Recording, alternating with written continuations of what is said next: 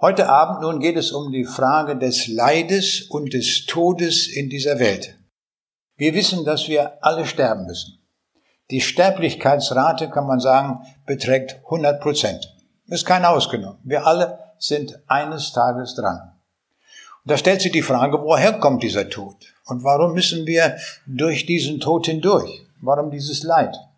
Und da stellen viele Menschen die Frage im Zusammenhang mit Gott, wenn es doch ein liebender Gott ist, der da existieren sollte, so fragen manche Kritiker, warum lässt er dann das Leid in dieser Welt zu, wenn er doch sich ausgibt als ein liebender Gott? Wie geht das denn?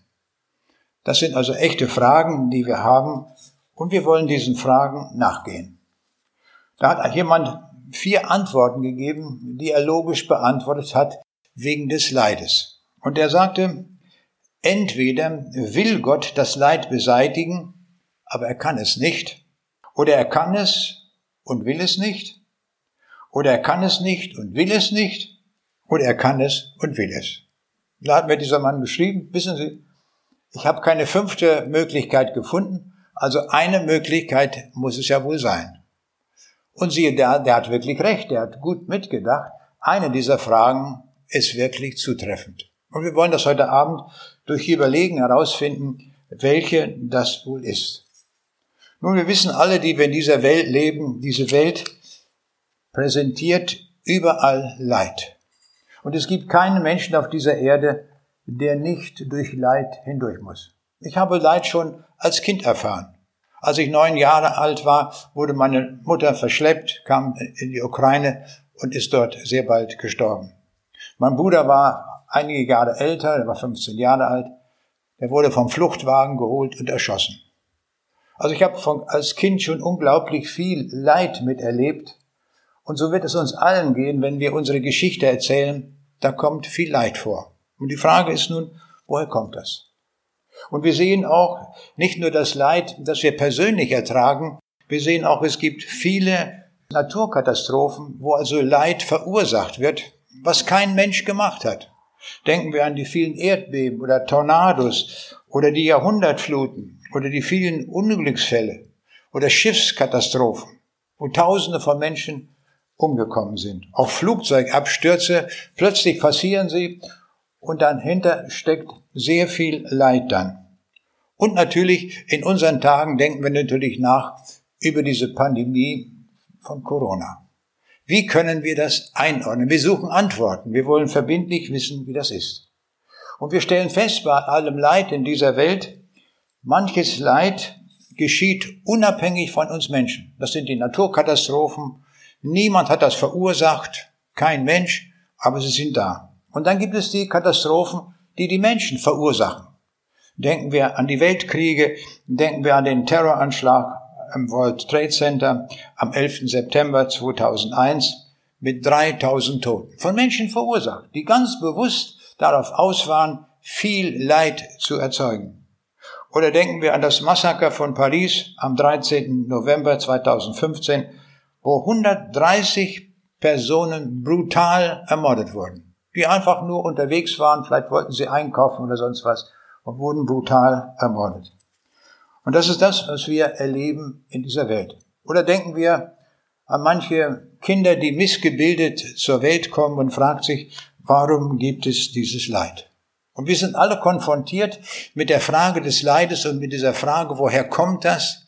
Haben wir eine Antwort darauf oder können wir nur kapitulieren? Wer ist das?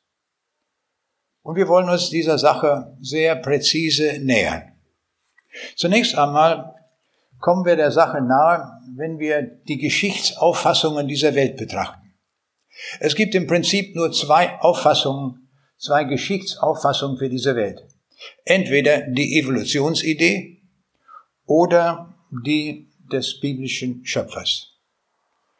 Von diesen beiden ist alles abgeleitet, was wir sehen. Zunächst die Evolutionsidee, das ist die, die sich am meisten durchgesetzt hat das glauben die meisten Menschen, das wird an allen Schulen und Universitäten gelehrt. Die ganze Welt ist berauscht von dieser Evolution, dass aus dem Nichts das entstehen kann. Das glauben viele Leute, bis hin zu Nobelpreisträgern, die glauben, dass sowas möglich ist. Weil sie eine Idee suchen, wo Gott nicht mehr vorkommt. Das ist der Grundgedanke dahinter. Und weil viele gottlos leben, passt ihnen diese Idee sehr gut. Und diese Geschichte der Evolution spricht davon, das braucht man für die Evolution, man braucht sehr lange Zeiträume. Und darum hören wir ständig von Millionen und von Milliarden Jahren, in denen das alles passiert sein soll. Niemand hat sie gemessen. Es gibt keinen Messvorgang, der eichbar ist, wo man das, dieses Alter messen kann. Das ist Fakt. Aber man glaubt daran, das, das braucht so viel Zeit und darum ist das so gewesen. Der Mikrobiologe Reinhard Kaplan hat einmal so das ausgedrückt, das eingebaute Altern und Sterben ist zwar leidvoll für das Individuum, besonders für das Menschliche, aber es ist der Preis dafür, dass die Evolution unserer Art überhaupt erschaffen werden konnte. Also er sagt, dadurch, dass wir sterben, das ist eine gute Sache für die Evolution, dann kommen die Nachkommen, die sind besser angepasst und so geht das ständig aufwärts.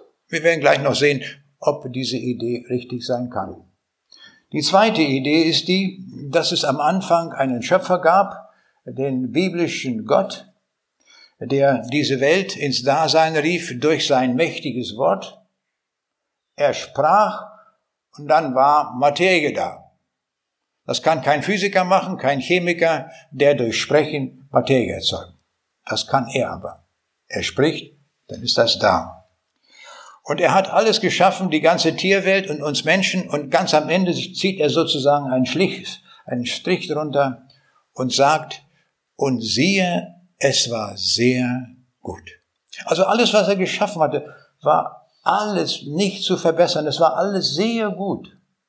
Die Sprache war exzellent. Kein Mensch wurde krank. Es gab keinen Tod. Alle waren glücklich. Es war alles wunderbar. Und darum gibt es dieses Urteil in der ganzen Bibel nur ein einziges Mal, nämlich am Ende des Schöpfungsberichtes, siehe, es war sehr gut. Das kommt nachher nicht wieder vor. Das sehen wir. Und wie war das nun? Nun, das lief ganz gut mit den Menschen, aber dann wurde der Mensch versucht von der Schlange, vom Teufel. Und der Mensch gab dieser Versuchung nach. Gott hatte gesagt, er hat ihnen nur ein einziges Gebot gegeben, hat gesagt, von diesem Baum sollt ihr nicht essen. Wenn ihr das tut, werdet ihr sterben. Weil Gott nicht lügt, fand das auch wirklich statt. Die Leute haben gegessen davon und damit haben sie sich den Tod und alles Elend dieser Welt eingehandelt. Was wir bis heute noch in dieser Welt haben. Das ist der Urgrund des Todes und des Leides in dieser Welt. Jetzt nochmal zur Evolution oder überhaupt, welche Idee ist richtig, welche Geschichtsauffassung stimmt? Die der Evolution oder die des Schöpfungsberichtes? Nun, ich habe in dem dicken Buch, was man am Büchertisch vielleicht noch da hat, Information, der Schlüssel zum Leben. Das war quasi mein Lebenswerk. Ich habe 30 Jahre daran gearbeitet und habe einige Naturgesetze herausgefunden über die Information und wir wissen heute, dass in den Zellen unser Lebewesen ganz viel Information drinsteckt mit Hilfe in Form der DNS-Moleküle. Und Information kann man per Naturgesetz sagen, kann niemals von alleine in der Materie entstehen. Damit ist die Evolution als Evolutionslüge entlarvt. Das geht wissenschaftlich gar nicht. Es gibt auch keinen Prozess. Ich habe weltweit darüber Vorträge gehalten an zig Universitäten, von Paraguay angefangen über Neuseeland, äh, über Australien oder Japan oder sonst wo. Es war nicht ein Professor unter den Hörern, der mir sagen konnte, das stimmt nicht, was Sie gesagt haben. Sie mussten zugeben, nie ist ein Prozess beobachtet worden, bei dem Information von allein entsteht. Information ist aber der Grundkern der ganzen, der ganz all der Lebewesen. Und damit ist die Evolution, das muss man so deutlich sagen, eine Totgeburt. Bestimmt nicht. Damit sehen wir, dass wir zum Schöpfungsbericht zurückkehren müssen, denn dort finden wir die Antwort. Und der wollen wir uns heute Abend stellen. Zunächst mal lesen wir in der Bibel etwas ganz Markantes, was uns sehr erstaunt, nämlich dass sich Gott vorstellt als Verursacher der Naturkatastrophen. Das ist ja kaum zu fassen. Beim Propheten, zunächst mal bei Hiob 12, Vers 14 lesen wir, siehe, wenn er das Wasser zurückhält, so wird alles dürr. Und wenn er es loslässt, so wühlt er das Land auf. Haben wir je schon mal in einer Fernsehsendung gehört, wenn irgendwo eine Dürrekatastrophe ist oder eine Überschwemmung, wo es Land untergibt, dass da der Satz vorkommt, das hat Gott verursacht. Schon mal jemals gehört? Ich noch nicht. Gott wird völlig ausgeklammert, als gäbe es ihn gar nicht. Und was sagt Gott in, Amos 3, Vers 6? Ist etwa ein Unglück in der Stadt, das nicht der Herr tut? Boah, da kann man erstmal zusammensacken. Gott sagt hier, ich bin es, ich verursache das. Und in Jesaja 45, 5a und 7 lesen wir, ich bin der Herr, der ich das Licht mache und schaffe die Finsternis, der ich Frieden gebe und schaffe Unheil. Ich bin der Herr, der dies alles tut. Das sind klare Antworten. Gott stellt sich vor als derjenige, der in Unglücksfällen das hervorruft.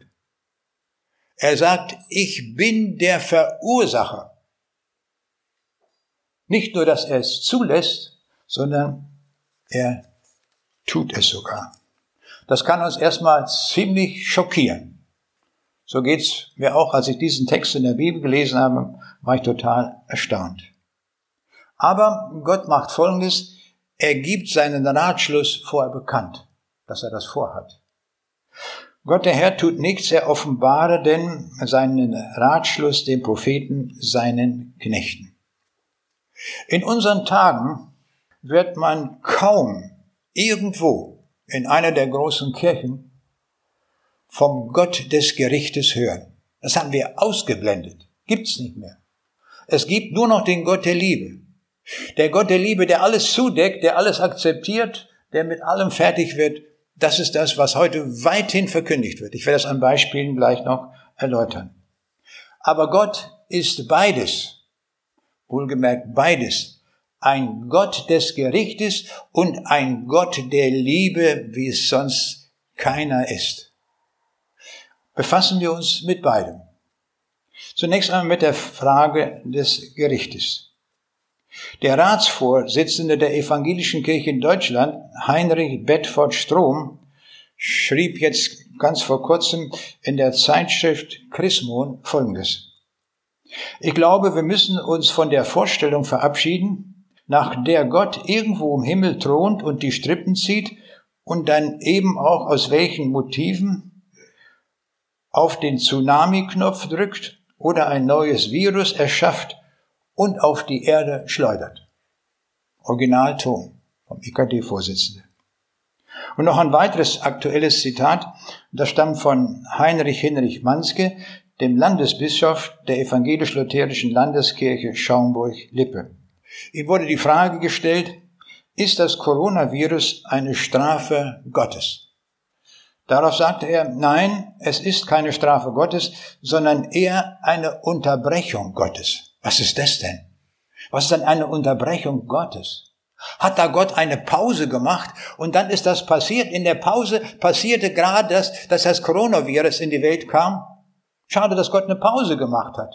Und wenn er eine Pause gemacht hat, hat er dann nicht so viel Macht, um das zurückzurudern? Das sind doch Fragen, die da aufkommen. Man fragt sich, wie man sowas alles verbreiten kann. Wir müssen dabei bleiben, was die Bibel sagt. Und wir stellen fest, wenn wir die Bibel aufmerksam lesen, da ist sehr, sehr oft von Gerichten die Rede. Sehr oft. Nicht nur einmal oder zweimal. Das fängt schon an, gleich am Anfang der Bibel, am 1. Mose Kapitel 6, da heißt es, als aber der Herr sah, dass der Menschen Bosheit groß war auf Erden und alles Dichten und Trachten ihres Herzens nur böse war immer da, da reute es ihn, dass er die Menschen gemacht hatte auf Erden und es bekümmerte ihn in seinem Herzen. Ich staune hier auch, wie Gott in sein Herz schauen lässt und er sagt, er bedauert es, dass er die Menschen geschaffen hat. So war es im Herzen Gottes bestellt. Aber er konnte es nicht so weitergehen lassen.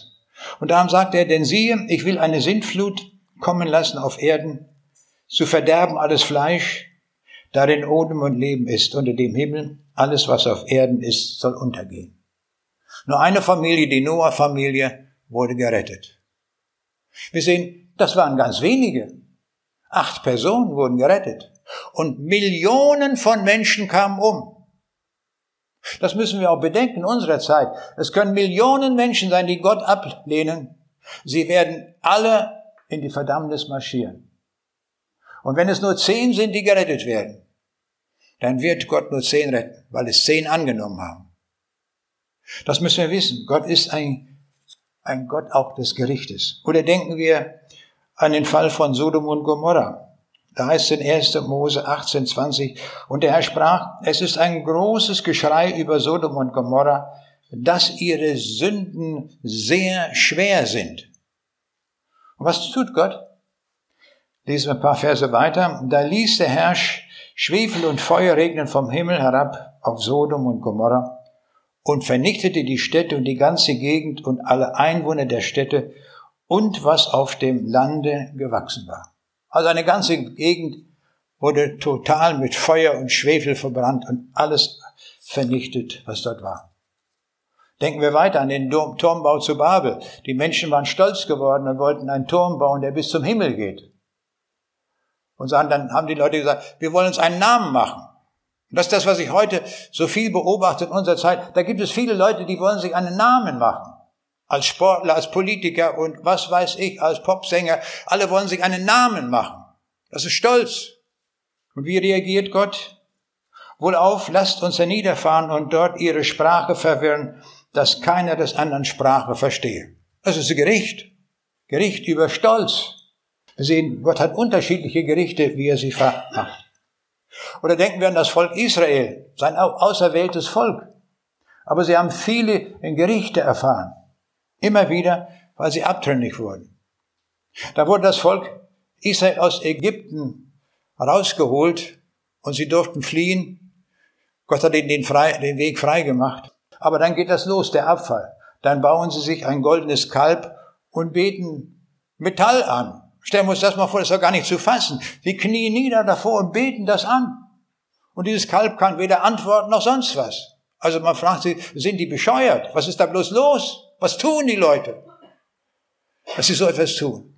Und dann wird uns berichtet, wie das Volk Gottes gemurrt hat. Bei Mara war das Wasser bitter. Dann fingen sie an zu schimpfen. Warum ist das Wasser hier bitter? Wir können das Wasser nicht trinken. Und an anderer Stelle bei Rephidim, da war gar kein Wasser da. Und dann schrien sie, wir verdursten hier kein Wasser. Was sollen wir tun? Mose fragt dann Gott, was wir tun sollen. Und wir kennen die Geschichte, heißt es einmal, schlage gegen den Fels und er wird Wasser kommen. Und Gott hilft. Aber was tut Gott? Gott gibt ein Gericht, weil sie zehnmal Gott verleugnet haben. Zehnmal. Und das Gericht war wie folgt. Wir lesen das in 4. Mose 14, 29, 30. Eure Leiber sollen diese Wüste verfallen. Alle, die ihr gezählt seid von 20 Jahren an und darüber, die ihr gegen mich gemurrt habt, wahrlich, ihr sollt nicht in das Land kommen, außer Kaleb und Josua. Nur zwei Personen, die ausgezogen waren aus Ägypten, nur zwei von dieser riesigen, von dem riesigen Volk durften das verheißene Land sehen. Nur die beiden, die ausgezogen waren und die unter 20-Jährigen, also die in der Wüste geboren waren und die noch zu jung waren, um zu murren, die durften rein. Also nur unter 20-Jährige und Kaleb und Josua. Wir sehen, Gott handelt nach seinem Plan, was er tut, das tut er. Und jetzt gibt es eine Aussage, die ich schon zigfach gehört habe und die denn so lautet, der Gott des Alten Testamentes ist ein Gott des Gerichtes. Aber der Gott des Neuen Testamentes, das ist ein Gott der Liebe. Und das können wir von Bischöfen hören, von Päpsten und von allen Leuten. Das wird von allen so nachgesprochen. Der Gott des Neuen Testamentes ist ein Gott der Liebe. Das müssen wir prüfen. Ich übernehme nicht einfach alles, was da so proklamiert wird, und wir sehen, Gott hat zunächst mal gesagt, ich bin unveränderlich. Er hat sich vorgestellt, hat gesagt, ich bin, der ich bin. Oder man kann es auch so übersetzen, ich werde sein, der ich sein werde. Und damit drückt Gott aus, er ist immer derselbe in alle Ewigkeit. Er ist unveränderlich. Und das lesen wir auch an verschiedenen Stellen der Bibel, dass Gott sich nicht ändert. Der Vater des Lichts ist, bei ihm gibt es keine Veränderung noch Wechsel des Lichts noch der Finsternis. Gott ist ein Gott des Gerichtes geblieben und Gott ist auch ein Gott der Liebe geblieben. Das gilt auch für Jesus, wo es heißt in Hebräer 13, Vers 8, Jesus Christus gestern und heute und derselbe auch in Ewigkeit. Jetzt müsste ja eigentlich, wenn dieser Satz stimmt, dass der Gott des Neuen Testamentes nur ein Gott der Liebe ist, dürfte es im Neuen Testament keine Gerichte mehr geben. Stimmt aber nicht. Wir sehen gleich zu Beginn der Gemeindegründung, da war ein Ehepaar Hananias und Sapphira und sie haben ihr Land verkauft und sind vor die Gemeinde gegangen und haben gesagt, wir haben unser Land verkauft und hier habt ihr das Geld. Das hätten sie gar nicht tun müssen. Das haben sie aber gemacht. Aber was haben sie gemacht? Sie haben einen Teil des Geldes für sich kassiert und haben sich den Anschein gegeben, als hätten sie das gesamte Geld, was sie vom Erlös des Ackerverkaufs hatten, der Gemeinde gegeben. Sie haben also gelogen. Und wer lügt, belügt Gott. Und da lesen wir, da sagte Petrus zu Hananias, Hananias, warum hat der Satan dein Herz erfüllt, dass du den Heiligen Geist belogen und alles vom Geld für den Acker zurückbehalten hast, etwas zurückbehalten hast. Hättest du den Acker nicht behalten können, so als du ihn hattest? Und konntest du nicht auch, als er verkauft war, noch tun, was du wolltest? Du hast nicht Menschen, du hast Gott belogen. Dann heißt es weiter, als Hananias diese Worte hörte, fiel er zu Boden und gab den Geist auf. Wir sehen, Gott antwortet auf diese Lüge sofort mit Tod. Dann wurde die Frau hinterher auch befragt und die sagte das genauso. Und auch sie musste auf der Stelle sterben. Im Neuen Testament. Nicht im Alten Testament, steht im Neuen Testament. Oder denken wir an die Gerichte der Offenbarung, die noch kommen. Und die werden wir vielleicht, da werden wir vielleicht mitten hineinkommen. In der Offenbarung 9, Vers 18 heißt es, von diesen drei Plagen wurde getötet, hören wir genau hin, der dritte Teil der Menschen. Von dem Feuer und Rauch und Schwefel, der aus ihren Mäulern kam. Es kommt also eine Situation, Feuer und ein Drittel der Menschheit wird hingerafft.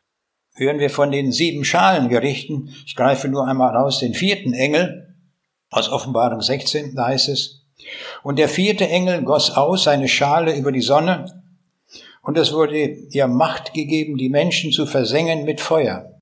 Und die Menschen wurden versenkt von der großen Hitze und lästerten den Namen Gottes, der Macht hat, über diese Plagen und bekehrten sich nicht, ihm die Ehre zu geben. Und der siebente Engel goss aus seine Schale in die Luft, und es kam eine große Stimme aus dem Tempel vom Thron, die sprach, es ist geschehen. Und es geschahen Blitze und Stimmen und Donner, und es geschah ein großes Erdbeben, wie es noch nicht gewesen ist, seit Menschen auf Erden sind. Ein solches Erdbeben so groß. Und alle Inseln verschwanden und die Berge wurden nicht mehr gefunden. Können wir uns darauf einstellen, auf diese Situation. Stellen wir uns vor, alle Inseln verschwinden. Nicht nur Langeoog und Jüst hier von unseren Inseln, England ist auch eine Insel. Es wird alles verschwinden. Und die Berge genauso, der Mount Everest, das wird alles verschwinden. Durch Gottes gewaltige Macht. Und wir haben jetzt offensichtlich doch so viel verstanden aus der Bibel, dass Gott aufgrund der Sünde Gerichte gibt. Das sind Strafgerichte für die Sünde. Das können wir deutlich erkennen. Das ist wichtig, dass wir das zur Kenntnis nehmen. Jetzt taucht die Frage auf, beim Leid eines Einzelnen. Wir erleben ja immer wieder auch in der Gemeinde, dass ein Einzelner Leid tragen muss. Eines Tages stellt sich Krebs ein es geht auf den Tod zu. Oder irgendwelche anderen Krankheiten treten auf, Parkinson und was es da alles gibt. Und da müssen wir sagen, ist die Frage, beruht diese Krankheit auch auf die Sünde? Und da müssen wir ganz klar die Antwort geben, was das für den Einzelnen zu bedeuten hat, können wir nie beurteilen.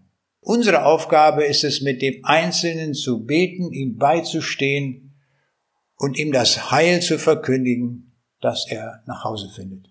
Ich hatte in diesen Tagen mit einem Bruder mehrmals ein Telefonat. der im Süden von Deutschland wohnt.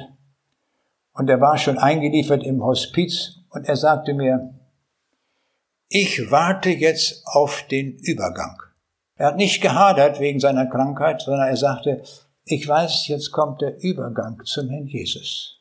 Und dann habe ich auch so mit ihm gebetet. Ich sage, genau, der Jesus wartet auf dich. Und er wird dich ganz fröhlich empfangen und dich begrüßen in seinem Himmelreich. Und ich habe ihm etwas gesagt, was ich noch nie jemandem gesagt habe. Ich habe gesagt, weißt, weißt du, wenn du beim Herrn Jesus angekommen bist, bestell ihm doch einen Gruß von mir. Er sagt, das werde ich tun.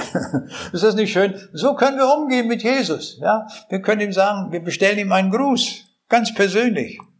Und jetzt, gerade noch vor meiner Abreise, habe ich versucht, ihn anzurufen. Er nahm nicht mehr ab. Da habe ich die Zentrale angerufen. Und da wurde mir gesagt, ja, der ist gerade gestorben.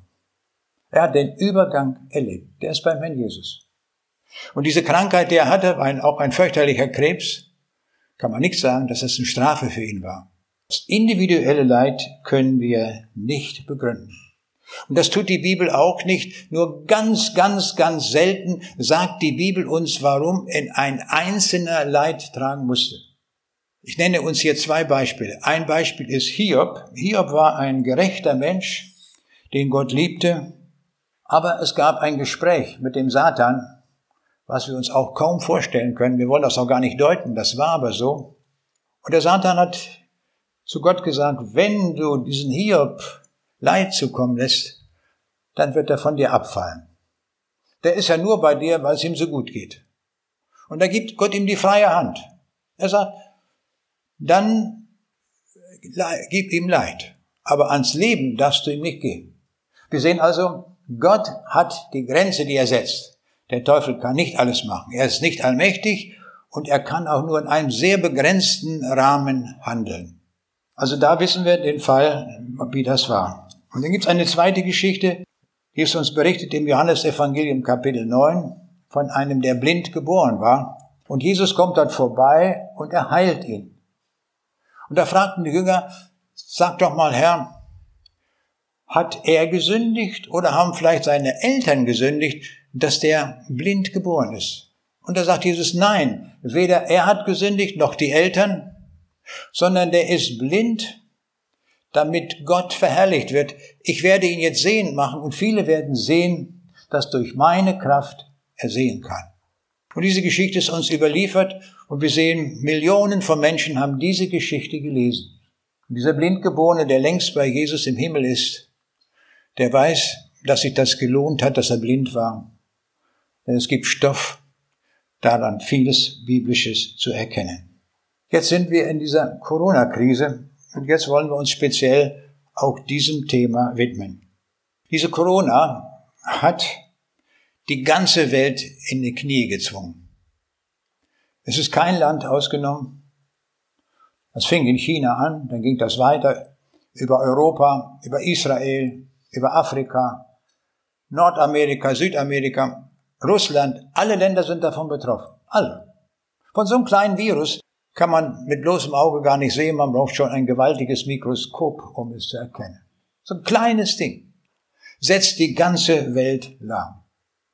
Und das vom Frühjahr 2020 an. Wir sind eine hochmobile Gesellschaft mit weltweit 130.000 Flugzeugen, die 12 Millionen Passagiere Kontinente hin und her verbinden.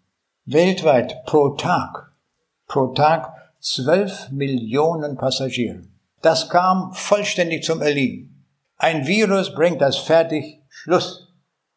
Und wir haben die Bilder noch vom Fernsehen, wo die Flugzeuge von der Lufthansa dort im Frankfurter Flughafen aufgereiht waren und nicht eines flog mehr. Und es hat viele, viele Probleme damit gegeben. Die Olympiade in Tokio ist ausgefallen, die Passionsspiele in Oberammergau sind ausgefallen, die Leipziger Buchmesse wurde abgesagt, das Müncher Oktoberfest wurde abgesagt und viele Gottesdienste wurden abgesagt. Und wir fangen jetzt ganz langsam wieder an.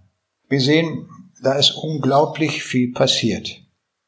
Der Mikrobiologe und Präsident des Robert Koch Instituts in Berlin, Lothar Wieler, hat gesagt, diese Pandemie gab es bisher nicht. Wir haben keine Blaupause, nach der wir handeln können. Die Krankheit ist neu. Und wir haben alle noch aus den Nachrichten, welch eine wirtschaftliche Katastrophe damit einhergeht. Die Deutsche Bundesrepublik hat 453 Milliarden Euro an Schulden aufgenommen. Und in der vergangenen Woche wurde von den 27 EU-Staaten beschlossen, dass ein Schuldenpaket von 1,8 Billionen Euro aufgenommen wurde. Wegen eines Virus. 1,8 Billionen. Solche Zahlen kennen wir ja nur noch von der Astronomie, von den Lichtjahren und so weiter aber jetzt in der Wirtschaft. Wir sehen ein ganz gewaltiges, drastisches Reden. Und wir alle suchen nach einer Antwort für diese Pandemie. Wir wollen wissen, wo, woher kommt das? Warum ist das?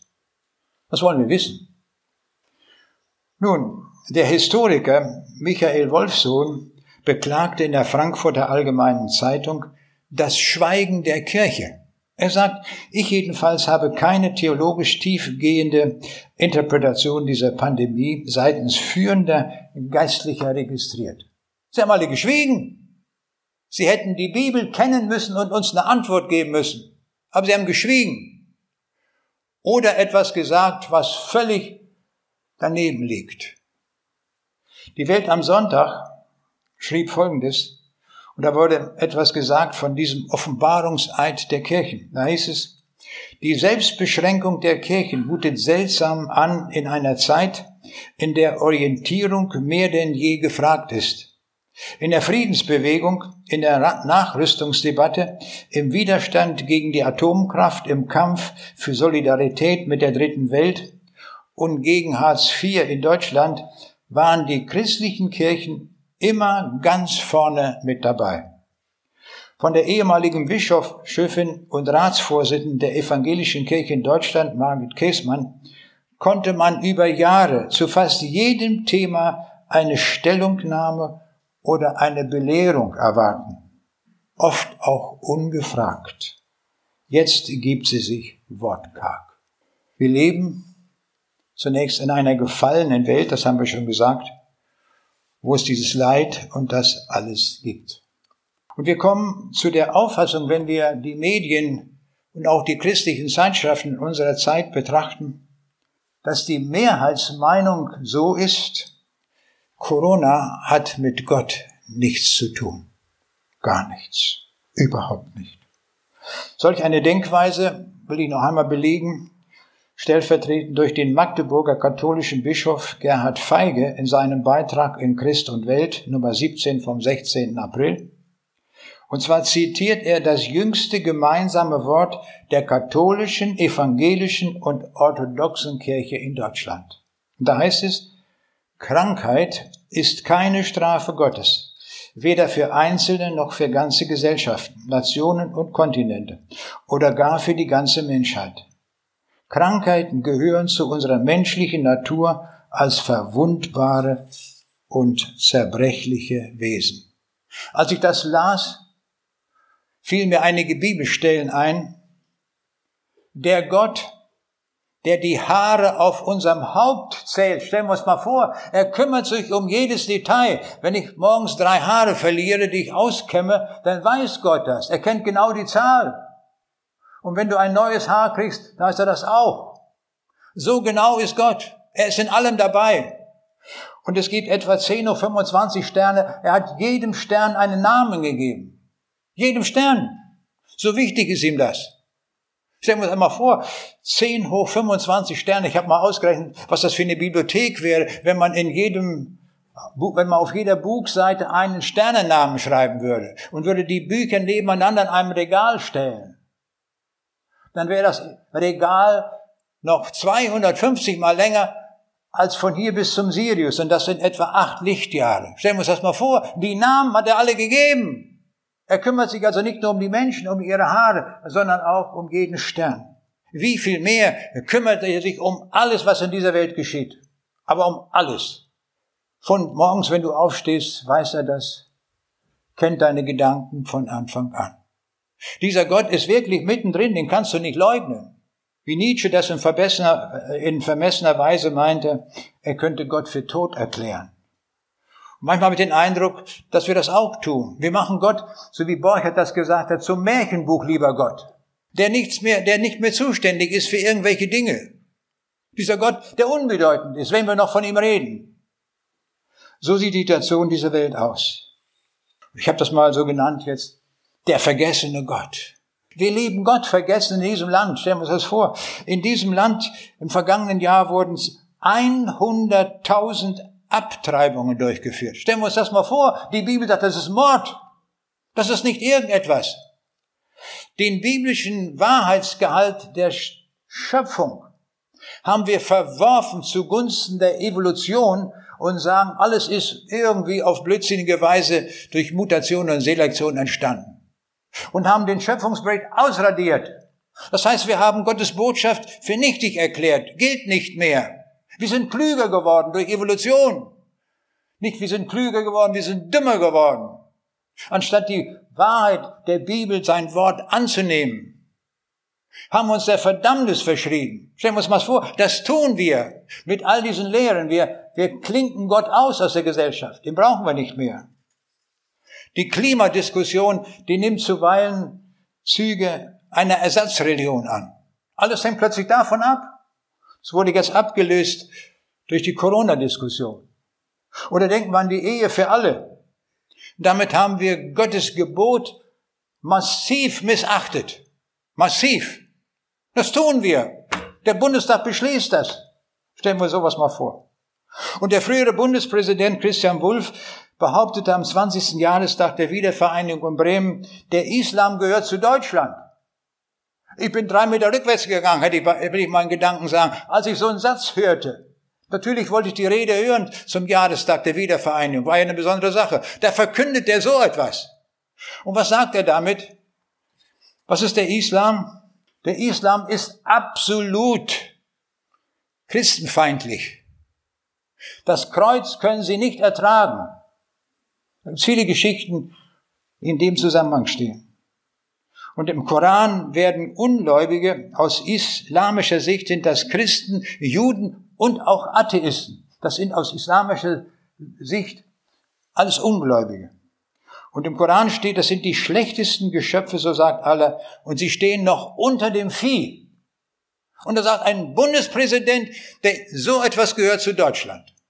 Können wir das begreifen? Ich nicht. Da hört es bei mir auf. Das geht nicht. Wenn wir eine Meinungsumfrage machen würden, auf jedem beliebigen zentralen Platz unseres Landes, egal ob das Rinteln ist oder Braunschweig oder Hannover oder Köln oder sonst wo, und würden die Passanten fragen, sagen Sie mal, glauben Sie an den Herrn Jesus, den Retter, der Ihnen ewiges Leben gegeben hat? Glauben Sie das? Da werden wir ganz, ganz wenige finden. Ich habe das mal so ausgedrückt, da bleiben wir aber deutlich unter der 5%-Klausel, die wir in der Politik eingeführt haben. Aber deutlich unter der 5%-Klausel. Was bedeutet das denn? Haben wir uns mal darüber Gedanken gemacht? Das bedeutet, selbst wenn wir auf 5% kommen, dass 95% unserer Bevölkerung in die Hölle gehen.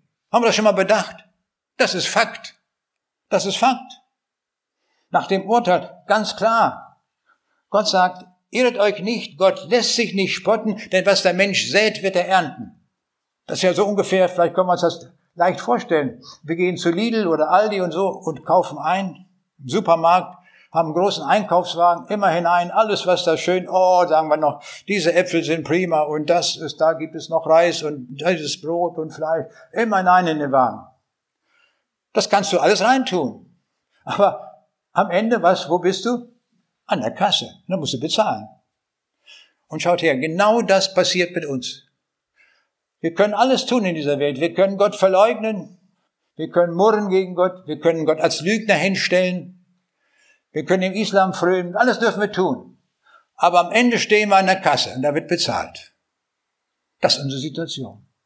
Was hat Corona mit Gott zu tun? Ich lese dazu ein Wort aus dem zweiten Buch Chronik, Kapitel 7, da offenbart Gott dem König Salomo Folgendes. Siehe, wenn ich den Himmel verschließe, dass es nicht regnet, oder die Heuschrecken das Land fressen, oder eine Pest unter mein Volk kommen lasse, und dann mein Volk, über das mein Name genannt ist, sich demütigt, dass sie beten und mein Angesicht suchen und sich von ihren bösen Wegen bekehren, so will ich vom Himmel her hören und ihre Sünde vergeben und ihr Land heilen. Haben wir gemerkt, was hier stand? Heuschrecken fressen, die Pest unter mein Volk sitzen. Können es ersetzen. Jetzt ist es Corona. Wenn ich Corona schicke, das tut er, das ist Gott, nicht irgendjemand, kein Teufel, das tut Gott. Und wenn wir uns bekehren dann und umkehren, dann sagt Gott, will ich Gnade schenken. Dann hatte das eine Wirkung, dann seid ihr umgekehrt. Wir sehen also angesichts dieses Wortes und vieler Worte, die ich schon gelesen habe, dass Corona sehr wohl etwas, und zwar ganz zentral mit Gott zu tun hat. Ganz zentral. Unabhängig, was irgendein Bischof sagt. Wichtig ist, was die Bibel sagt. Das ist die letzte Autorität, die wir haben, und das ist auch die einzige Autorität, die Gott beglaubigt hat. Sein Wort. Da haben wir alles drin. Wir können alles beurteilen nach seinem Wort. Wir liegen völlig daneben, wenn wir das Ausbleiben des Regens zur Zeit Elias meteorologisch begründen wollten. Nein, es ist Gott. Er hat den Regen nicht mehr geschickt und auf das Gebet des Elia kam der Regen. Wir sehen, da ist Gott drin, den wir völlig beiseite geschoben haben. Das ist das Problem unserer Zeit. Wie redet Gott zu uns? Wie verstehen wir ihn? Einzig und allein durch sein Wort. Wir haben gesehen, zur Zeit des Alten Testamentes schickte Gott Propheten. Er hat er berufen. Elia, Elisa. Die wurden von Gott berufen und Gott gab ihnen die Botschaft und sie gingen dann zum König und so weiter und haben die Botschaft gesagt. Heute haben wir Folgendes, so wie es im im Hebräerbrief steht, nachdem Gott vor Zeiten vielfach und auf mancherlei Weise geredet hat zu den Vätern durch die Propheten, hat in diesen letzten Tagen zu uns geredet durch den Sohn. Er redet also nicht mehr durch irgendwelche falschen Propheten, durch irgendwelche Quacksilber, sondern er redet durch seinen Sohn. Wenn wir wissen wollen, wie diese Welt, wohin sie läuft, wenn wir wissen wollen, wo wir, wo wir selber stehen, dann müssen wir seinen Sohn befragen. Jesus ist zuständig. Und wenn ich diese Situation, die ich eben geschildert habe, in dieser Welt betrachte, dann komme ich zu vier Antworten, die ich aus der Bibel ableite. Erstens, bezüglich der Pandemie von Corona kann man sagen, sie führt uns in die Vergänglichkeit und das Seufzen der Schöpfung ein und zeigt, zeigt uns das deutlich vor Augen, dass diese Schöpfung seufzt und auf Erlösung wartet. Erster Gedanke. Zweitens, Corona ist ein Gericht Gottes über eine gottlos gewordene Welt und Gott ruft uns noch einmal zur Umkehr und sagt, kommt, ich habe euch die Zeit des Nachdenkens gegeben. Manch einer musste zu Hause bleiben, konnte nicht mehr zur Arbeit gehen. Wir haben Zeit, nachzudenken. Jeder von uns. Ich auch. Alle. Wir haben Zeit zum Nachdenken und zur Veränderung. Drittens, diese Pandemie ist ein Ruf Gottes, damit wir in Jesus Rettung finden. Das ist ein Aufruf, so sehe ich das aus den Zeichen, die Jesus uns hier gibt. Und diese Pandemie ist ein Zeichen auch der baldigen Wiederkunft des Herrn Jesus. Er wird bald kommen. Und der Jesus hat angesagt, dass zunächst die Wehen einsetzen. Also etwas, was weltweit geschieht. Und dies ist so ein Vorläufer, ganz gewiss, bin ich ganz fest von überzeugt. Nach alledem, was Jesus gesagt hat. Und jetzt ist die Frage, welche Botschaft richtet Gott jetzt an uns? Was will Gott uns jetzt sagen? Was ist seine Botschaft? Und ich möchte uns vier Bibelstellen dazu sagen, die uns das klar machen. Als erstes haben wir erkannt durch diese Corona-Pandemie, dass wir hilflos dastehen. Keine Wissenschaft kann uns mehr helfen. kein Wirtschaftsboss, niemand. Alle sind sie am Ende. Der einzige Blick, der uns bleibt, und das wäre der richtige Blick zu Gott, zu Jesus. Und was sagt er uns? Er sagt in Ezekiel 18:23, meinst du, dass ich gefallen habe am Tode des Gottlosen, spricht der Herr, und nicht viel mehr, dass er sich bekehrt von seinen Wegen und am Leben bleibt. Jetzt sehen wir die Absicht Gottes. Gott will, dass wir nicht verloren gehen, sondern dass wir uns bekehren zu ihm und ewiges Leben bekommen. Das ist verbrieft. Steht in seinem Wort. Zweitens, Gott will, dass alle Menschen gerettet werden und sie zur Erkenntnis der Wahrheit kommen. In manchen Übersetzungen heißt es hier, Gott will, dass, alle, dass allen Menschen geholfen werde und sie zur Erkenntnis der Wahrheit kommen. Das stimmt aber nicht. Im Original steht gerettet. Das heißt also, Gott will, das ist seine Absicht, dass wir alle gerettet werden. Das Kreuz Jesu ist so gewaltig, die Rettungstat war so großartig, es reicht für jeden Menschen, der über diese Welt geht. Es ist ausreichend. Der Jesus hat so stark gelitten, dass jeder einprogrammiert ist. Jeder kann kommen. Aus welcher Nation, aus welcher Sprache, alles egal. Auch aus welcher Vergangenheit. Du kannst kommen, woher du bist. Spielt gar keine Rolle. Du kannst Atheist sein. Du kannst Gottesleugner sein. Was auch immer du tust, du gewesen bist. Wache dich auf und sage dem Herrn Jesus, ich habe ohne dich gelebt. Das will ich ändern. Ich will in den Himmel kommen. Das ist die Botschaft. Gott will, dass alle gerettet werden. Aber es ist genauso wie zur Zeit Noahs. Es wurden nur acht gerettet. Nur die, die Gott nachfolgten. Und so viele das sind, die ihm nachfolgen, die werden gerettet. Der Rest nicht. Und so steht in Apostelgeschichte 3, Vers 18, so tut nun Buße und bekehrt euch, dass eure Sünden getilgt werden. Wir haben alle gesündigt, ohne Ausnahme. Das müssen wir klar bekennen. Und hier ist einer, der will die Sünden tilgen, so dass es so aussieht, als hätten wir nicht eine einzige Sünde getan.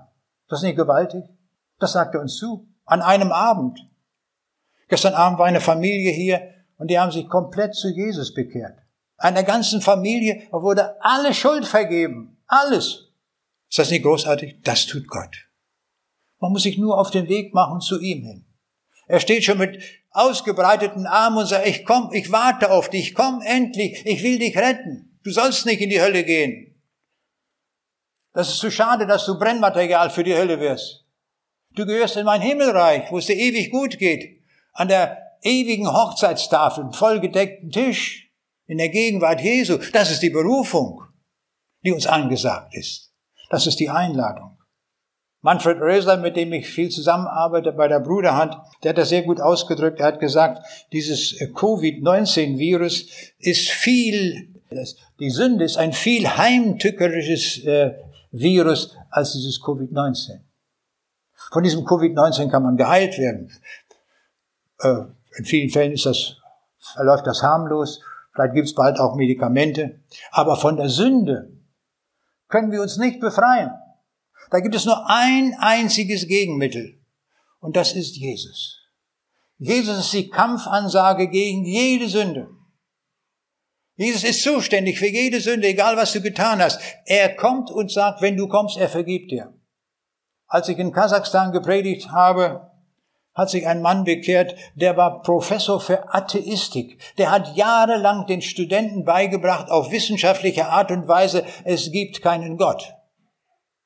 Und an dem Tag, als wir den Vortrag dort hatten in Kasachstan, und ich sagte, wer sich entscheiden will für diesen Jesus, der möge die Hand heben.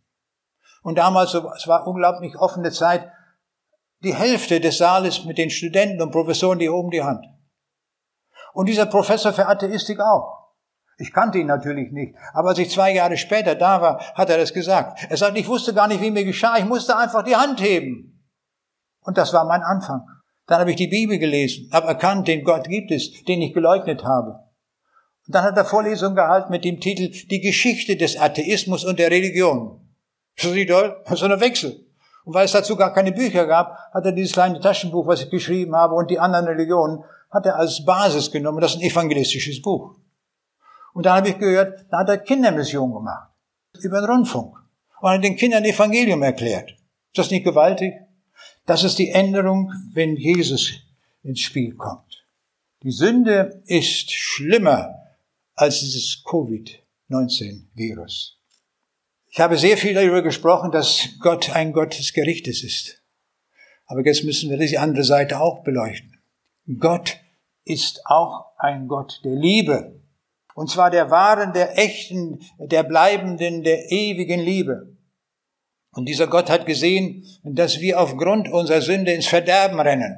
So wie all die Menschen bei der Sintflut und wo überall sie ins Verderben gerannt sind. Das will Gott nicht, sondern Gott sagt, ich will retten. Ich will die Menschen gewinnen für mein Himmelreich. Der Himmel ist groß genug für die ganze Menschheit, wenn sie kommen. Wenn sie nicht kommen, dann nicht. Aber wenn sie kommen.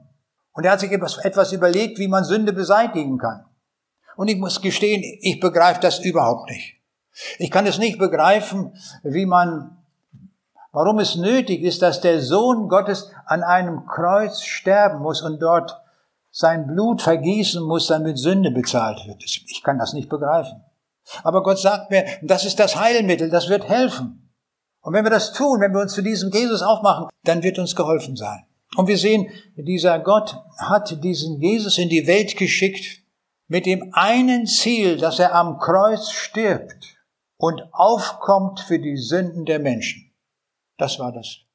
Da wollte uns Gott nicht zeigen, was Leid ist. Er, wollte das, er hat gewaltig gelitten. Aber er wollte uns zeigen, wie man rettet. Dieser Jesus rettet. Er rettet uns vor dem ewigen Verlorengehen. Er rettet uns vor dem ewigen Leid in der Hölle. Darum ist Jesus gekommen. Und wir merken, das ist bezüglich Liebe nicht mehr greifbar und fassbar, dass Gott selbst, Jesus ist ja Gott, dass Gott selbst am Kreuz stirbt, damit wir in den Himmel kommen. Stellen wir uns das mal vor, das ist ja gar nicht zu fassen. Da stirbt nicht irgendein Mensch für uns, da stirbt Gott für uns, damit wir eingehen in sein Himmelreich. Das ist sein Wille. Auch für uns heute Abend. Jeder, der hier ist. Sein Wille ist so, dass jeder, der hier ist, dass Gott jeden von uns im Himmel haben möchte. Ohne Ausnahme. Wer wir auch sind. Du kannst kommen. Mach das fest. Lass dich einladen und komme zu diesem Jesus. Jetzt müssen wir noch zu der Frage am Anfang zurückkommen. Welche der Fragen gilt eigentlich? Nun, ich will es so sagen. Gott kann das Leid beseitigen, aber er will es nicht. Oh, was ist das denn? Gott kann und will nicht? Doch, so ist es. Stellen wir uns einmal vor, wenn wir ganz scharf mitdenken, was müsste Gott eigentlich tun, damit das Leid sofort in dieser Welt beendet wäre und es auch keinen Tod mehr gäbe? Was müsste er machen? Nur was?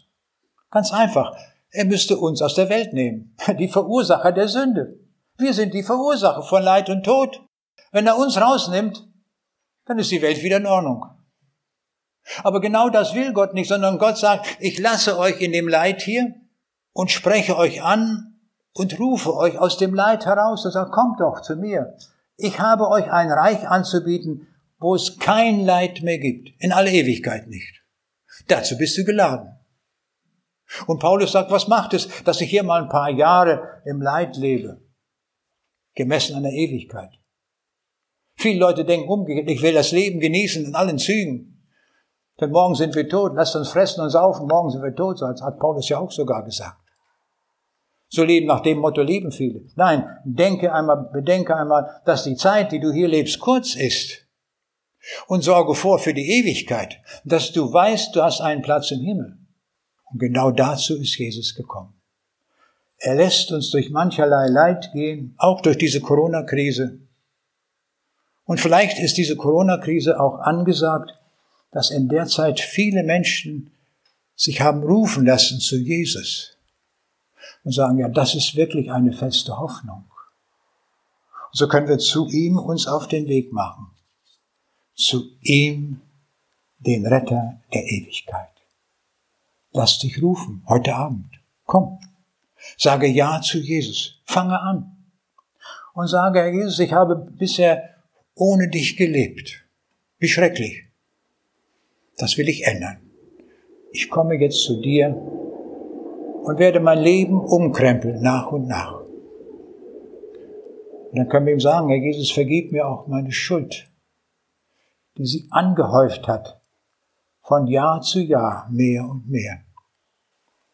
Und begleiche das durch dein Blut, das jede Sünde deckt. Nimm das an. Das gilt für dich heute. Heute kannst du den Himmel gewinnen, wenn du kommst. Der Herr fragt nur nach deinem Ja. Du hast nichts, und ich auch nicht, womit wir Sünde begleichen könnten. Wir haben gar nichts. Das Einzige, was ausreicht zur Bezahlung der Sünde, ist das Blut Jesu. Nimm das in Anspruch und du wirst dich eines Tages im Himmel wiedersehen. Das ist nicht großartig? Das ist so eine Botschaft. Die muss hinaus in alle Welt. Das müssen alle Menschen hören. Dass wir noch so viele Leute abholen, wie es irgend geht. Dass wir Menschen rufen zum Himmelreich. Denn dazu kam der Jesus in diese Welt. Lass dich rufen und wir wollen zum Abschluss jetzt noch beten und ihm dafür danken. Und wem es möglich ist, wir haben lange gesessen, bitte ich zum Gebet aufzustehen. Ja, Jesus, du hast eine handfeste Botschaft für uns und es ist die Botschaft der Liebe. Die Liebe, die uns retten will zum Himmelreich. Und du rufst jeden von uns auf, dass wir zu dir kommen dürfen. Du machst keine Ausnahme. Die Einladung ergeht an jeden. Jeder darf sich jetzt auf den Weg machen. Zu dir, Herr Jesus. Und die Veränderung des Lebens erfahren. Danke dafür. Herr Jesus, danke, dass du versprochen hast, dass du jeden annimmst, der zu dir kommt. Das wird auch heute sein. Wer zu dir kommt, den nimmst du an und schenkst ihm das ewige Leben.